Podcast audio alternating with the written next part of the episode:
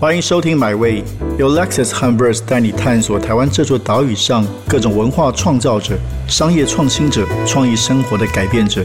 让我们系好安全带，前往最动听的文化故事，一起 Experience Amazing。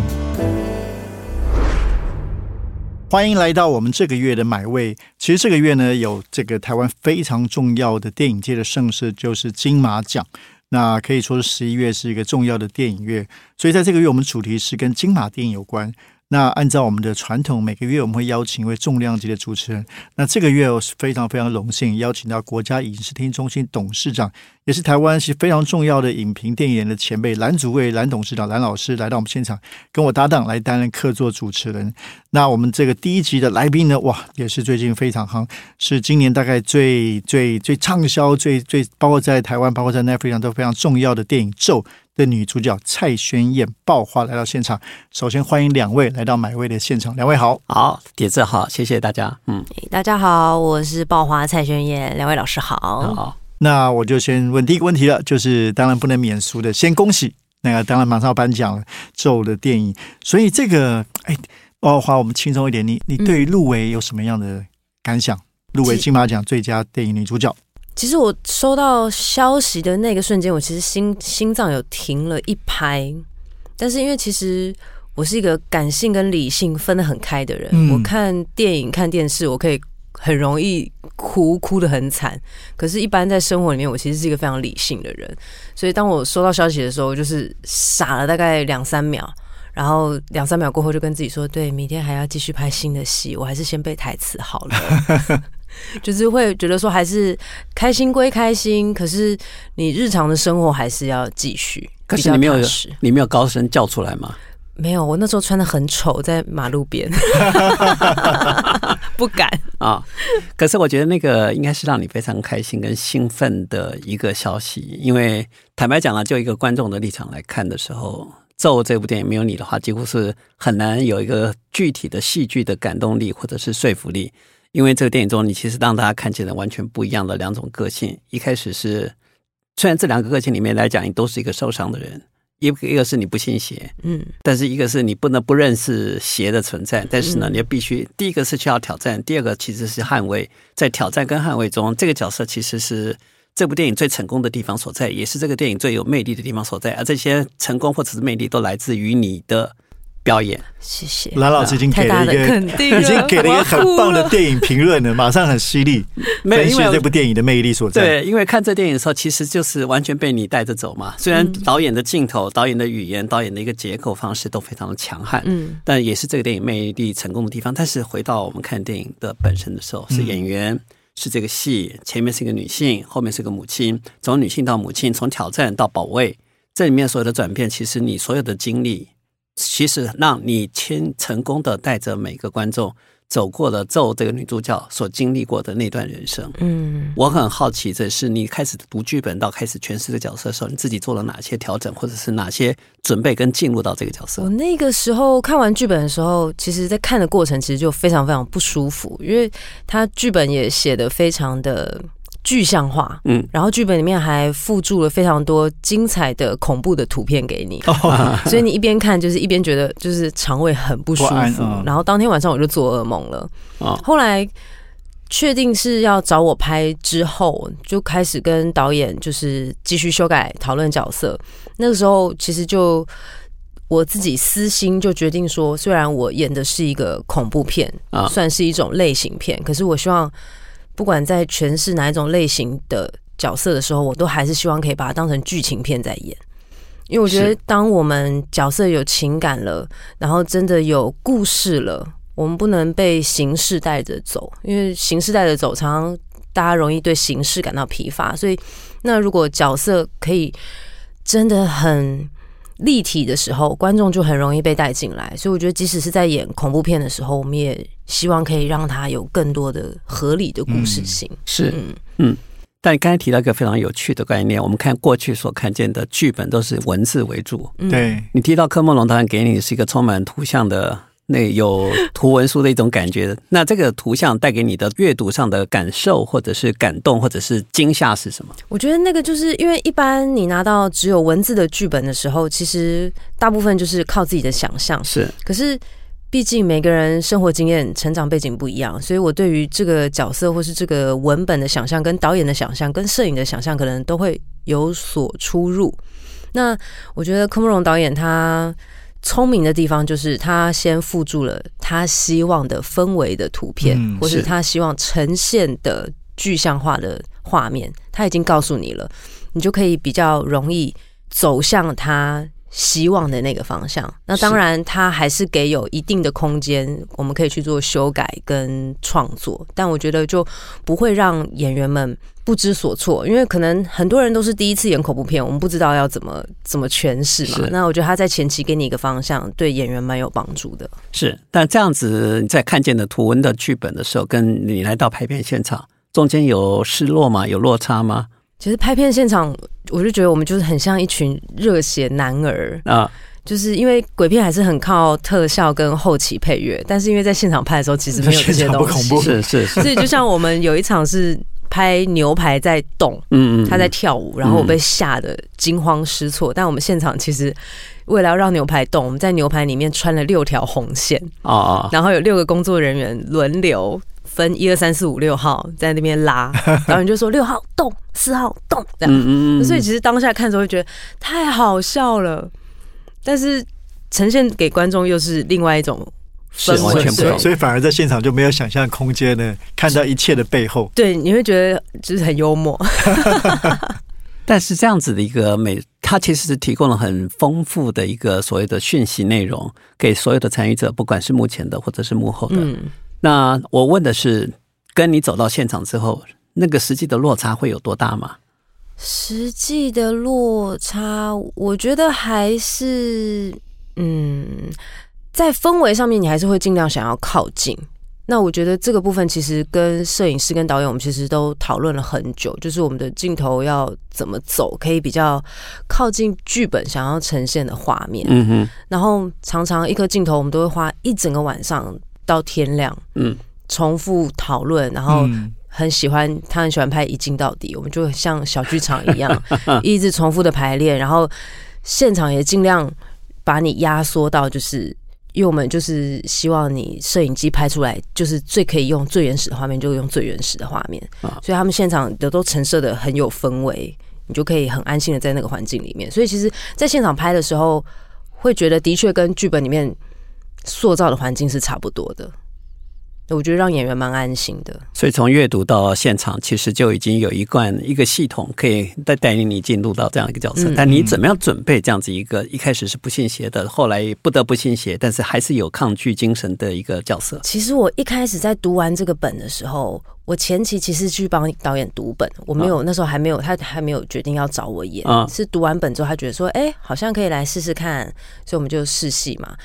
后来，我那时候在帮他读本的时候，我其实就因为读本的时候，你就想说，反正这个角色也不是我演，那我想要给什么建议，我就可以给什么建议。所以那个时候，我就跟他说，我其实很不认同这个妈妈的角色。哦，我说，因为因为我自己本身是一个个性比较强悍的人，嗯，那我会说，我会觉得说，他都要救小孩了，那庙公都说七天内不可以吃东西，小孩才活得下来，那你还还给他吃凤梨罐头。然后把庙公庙婆害死了，然后小孩身上的诅咒也更严重。我说这个妈妈太软弱了，我完全不能接受。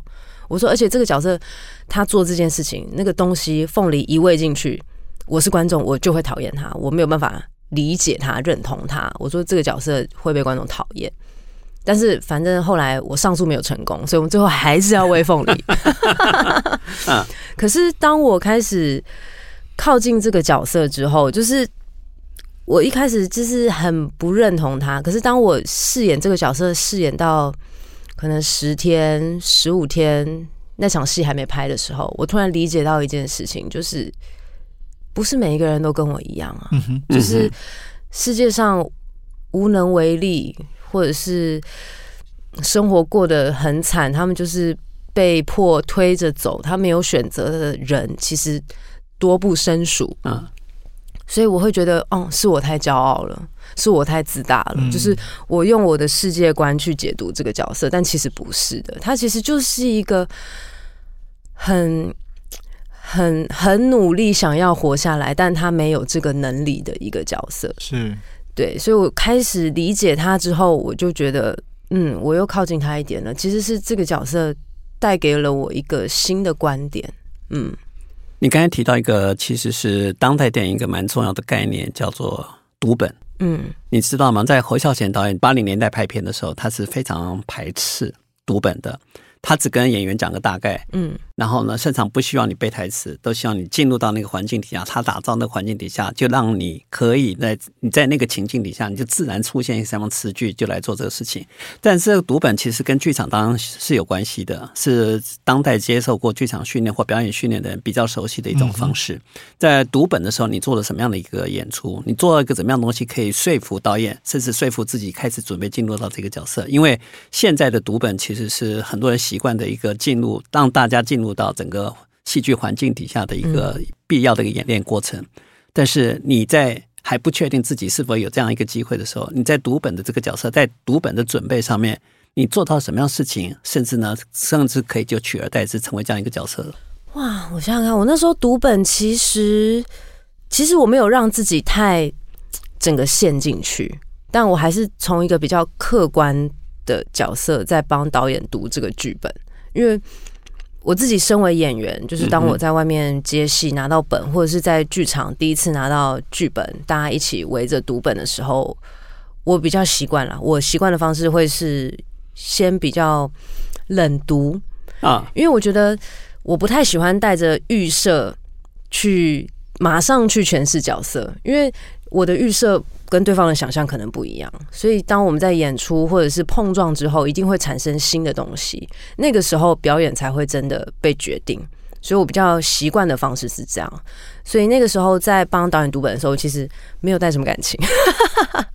你说帮导演读本是导演需要你，还是你觉得这个这个读本是很？让所有的人开始准备热身的一个，我觉得他对我来说的确是一个热身，让我们更靠近这个剧本一点。但离角色其实都还是有距离的。所以冷读跟热读之间有什么差别？我觉得热读，在我的理解，有时候会有一点点一厢情愿。嗯哼，就是因为没有舞台啊，没有环境，是都是自己的情绪上的氛围。在揣度这个角色，但我觉得演戏演戏真的很需要有机的创造。但是这个时候的导演就会介入了吧？他会期待你要的方向，还期待你走向他去的那个境界、那个那个层次那种感觉。这两种导演我都有遇过哦，有喜欢一开始就冷读的导演，因为他也会觉得说，我也想要加其他的可能性。嗯，我不希望你一开始就确定太多东西，嗯，所以你只要先读给我听，我听一个逻辑就好了。那如果真的遇到那种很希望你马上带入角色的话，那我们就会用自己的方式加一点情绪给导演听。所以柯导是哪一种？柯导是很 free 的那一种啊，当然他他其实所有的画面跟节奏都已经在他的脑袋里面了，但是他在现场还是会在现场会他会希望你给他一些他想要的画面，然后他抓到他想要的画面之后，你是有机会可以跟导演说。我还有另外一个表演方式，你愿意看一下吗？嗯哼，他是可以接受的啊。然后我就说你看一下，那看完之后，你最后决定要选哪一个，那当然是由你决定。是，那咒对我来讲有几个迷人的元素了。我觉得导演是很大概把恐怖片都看得很熟了，嗯，所以他对公式的掌握跟运用或者是挑战是挺有趣的一个研究的一个方向。譬如说一开始的不信邪是所有鬼片的发生的基础，嗯哼，嗯，所有人都要去挑战。这些禁忌，这些觉得不可能发生的事情，但是这些一定会应验在他身上。看鬼片的基本前提前设大概都是这样的一个情况，但是接下来一旦有灵异现象出现了，恐怖灾难开始发生了，一定会有人去来做一种捍卫、这种抵抗。那这也是第二后面的母亲角色开始出现的时候所扮演的情况。但是前两者之间的这两者其实都是非常固定的公式。嗯，这公式的重新在。穿插在一起，在运用的时候，再配合他的镜头的语言，或者是他对于这些特殊仪式上的着魔，嗯啊，我就用着魔两个字来形容，是他非常相信，也非常偏重这一方面的一个写信，因为这些的好奇、这些的无知跟这些的探索，其实都构成咒很多背后的神秘的元素的所在。嗯，那这时候做个演员的你，怎么样陪他进入到这一趟旅程去？哇，我那个时候因为美术真的做的太好了，所以我们常常在进到那个空间，尤其是有一个小庙的戏，然后他就是画了一个佛母在庙的天花板，嗯，然后一些奇怪的枝翼会滴下来。我们进去的时候。真的完全就是电影里面看到的画面，它陈设的一模一样，没有任何特效，然后就是很有压迫感。然后那个奇怪的神像、奇怪的青蛙啊，手指头就在你头上这样盘旋，你就会觉得 Oh my God！你不得不进去，不得不跟着他的脚步进去。但这时候，他美术应该是要想办法说服你吧？地下的枝叶到底是什么元素、什么成分，会让你觉得安心，或者你？其实他不想让你知道，就存心要带你进去，让你一种恐怖的惊吓的感觉。我觉得我心太大了，我太相信他们了，完全没有问 啊，也不害怕，也不担心，对，不担心啊，觉得他们应该会做到这个保护。我觉得他们应该会保护我吧，这样。从从你的角度来说，你觉得咒这么受到欢迎，在票房啊、国际肯定，你觉得他为什么这么成功？他抓到什么样人们心里的焦虑或恐惧吗？其实我们一开始在拍的时候，完全没有想过会这么成功的一件事情。尤其是拍到拍电影的人都懂，就是拍的时候很痛苦，然后结束的时候很快乐。嗯嗯，对，然后又期待下一步开始，又继续痛苦这样。那后来发现，原来这么受欢迎，是才知道说，哦，原来大家对于这部片都很有自己的投射。嗯，就是不管从母亲的角度，还是他喜欢受惊吓的角度，还是。他着迷于邪教的角度，就像那个时候我们看完首映的时候，我前排有三个男生，然后看到最后面不是发现被我就是被李若男就是剧情大翻转，对不对？他们就发现自己走进一个被设计好的局，他们就很生气。他们这边可以骂脏话吗？我他他们他们现场很生气，看完电影，他们现场很生气，然后他们就骂了一声“哼他妈的”，嗯，就在我面前，这么投入啊，非常非常投入。所以那一刻我就意识到说，我觉得太好笑，但我觉得我真的成功了，就是他们完全相信这件事情，然后相信到被骗是会愤怒的，就像对，就像对岸的观众看完之后，他们也觉得说：“天哪，太晦气了，我真的被诅咒了。”然后他因为他太生活化，他太在地化了。每个人都有家庭，对，每个人都会发生不好的事情。是那我们有时候都会不知道该怎么解决，而求助一些算命啊、偏方啊、神明。我觉得他就很成功的抓住了大家心里脆弱的那一块。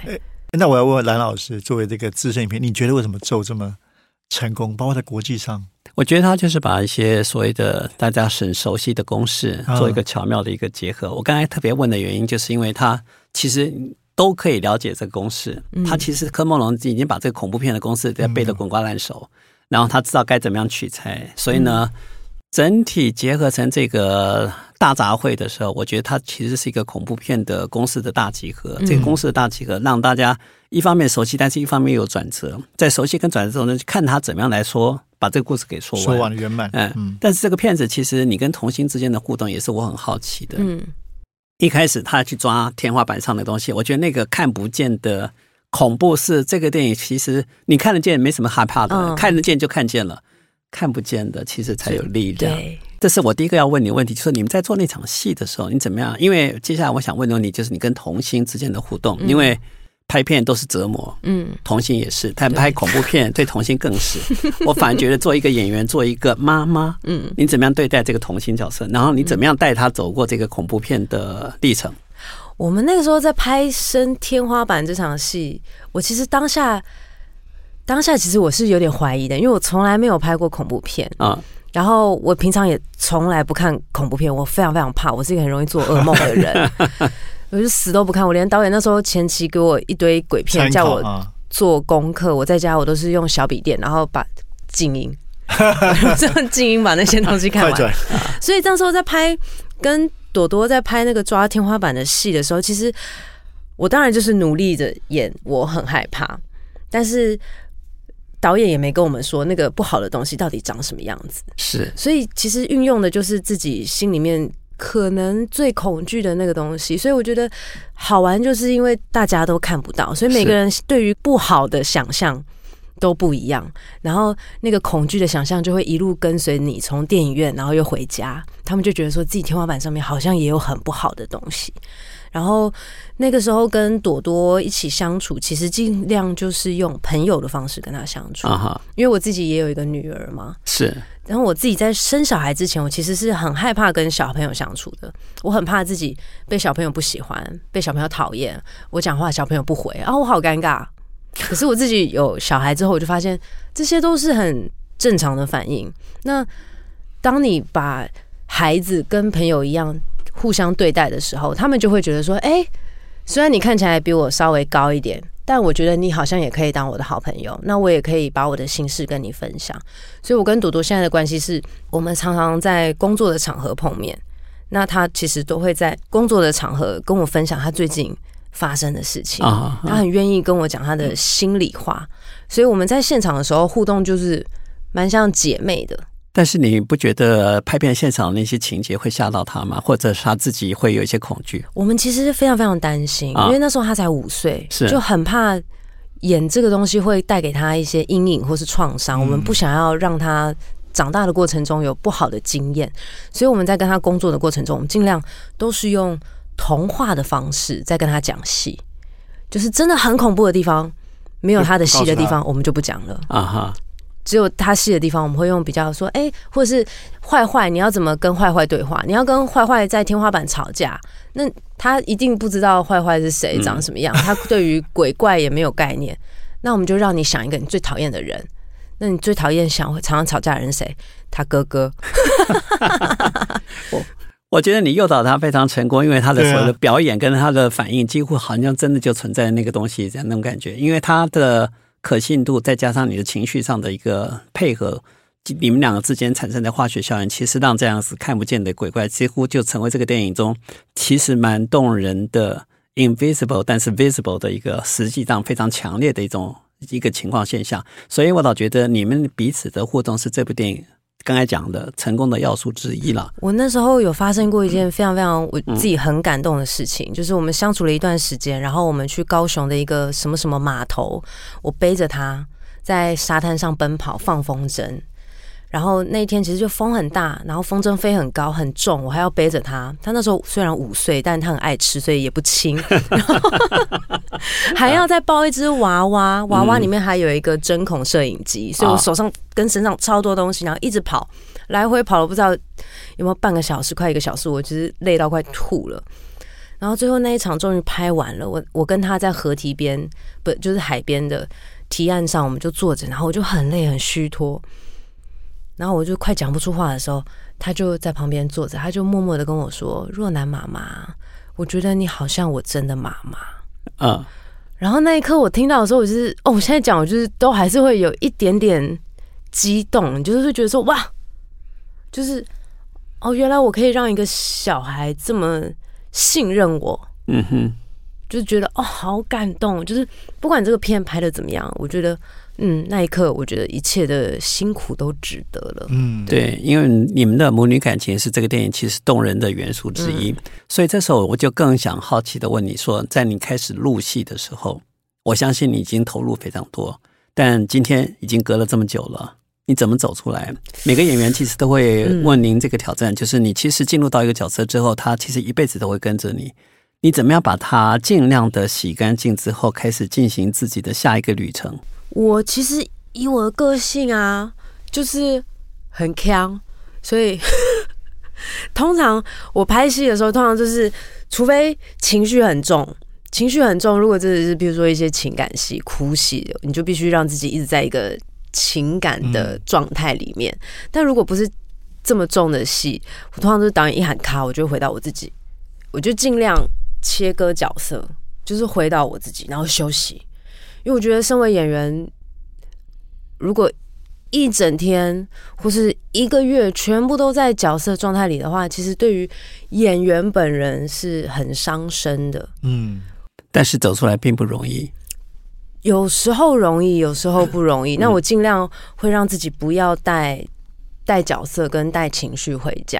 嗯，因为我觉得还是我自己的信念啦，就是演员要把自己活得健康，脑袋跟心理要健康，我才有办法去面对各种不同的角色。嗯哼，我才有更有力量，更有耐受力去呈现，去承受可能很不好的角色。嗯嗯。我刚才在这次的我们已经进行了二十五分钟的访谈中，我其实看到我跟铁志两个人其实都非常一动不动的，非常规规矩矩的坐在这个位置上。但是你每讲一句话的时候，我看你手舞足蹈，有各种不同的。其实你一直在一个表演的状态之中。